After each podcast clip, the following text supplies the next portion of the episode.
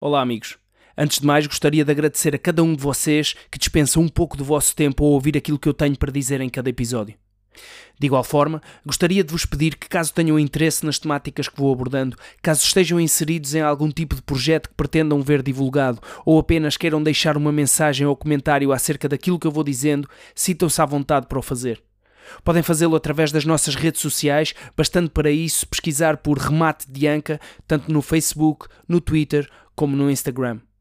Este projeto só faz sentido se tiver a participação de todos. Ele é de todos e para todos. Vamos a isso?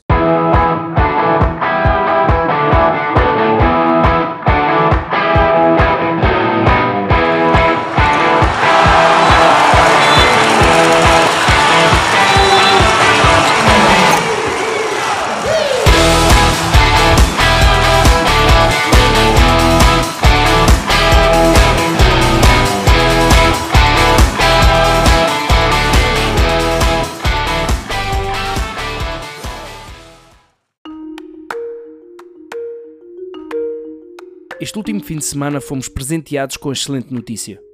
Portugal garantiu o seu lugar no Mundial de Handball do próximo ano. Egito 2021. A última presença da nossa seleção nesta competição foi há 18 anos atrás, pelo que temos mais do que motivos para saltar e festejar com todas as nossas forças. Este apuramento chega na altura certa e é mais do que merecido. Surge acoplado à tremenda e enormíssima exibição da nossa seleção no Euro 2020 e, como é óbvio, ao fantástico e histórico sexto lugar obtido. Surge como recompensa por todo o trabalho que tem vindo a ser desenvolvido ao longo dos últimos anos. É o reconhecimento do esforço e dedicação de um conjunto incansável de agentes que, de forma constante, reúnem energias e forças no sentido de arranjar soluções e fórmulas para desenvolver cada vez mais e mais a nossa modalidade. Para nós, o Mundial começa hoje é já hoje que devemos começar a traçar aquelas que são as metas que pretendemos alcançar. Uma competição desta envergadura é uma oportunidade única para manter ou aumentar ainda mais a hype que o Euro trouxe para a modalidade no nosso país. Sim, porque quando me refiro a metas não falo apenas do campo desportivo e da competição em si. Falo de marketing, falo de finanças e recursos humanos. Falo de todas aquelas áreas estruturais de qualquer organização que tenha um verdadeiro plano de continuidade, um plano de negócio. Basicamente, há que continuar o excelente trabalho que tem vindo a ser feito e não baixar os braços no nosso trilho para a cada vez maior profissionalização do handball português. Esta competição vai trazer-nos uma exposição mediática sem precedentes. Mais do que nunca teremos todos os olhos apontados a nós, para aquela seleção que surge no europeu quase com o estatuto de outsider e que depois de abalroar colossos mundiais termina a competição num incrível sexto lugar.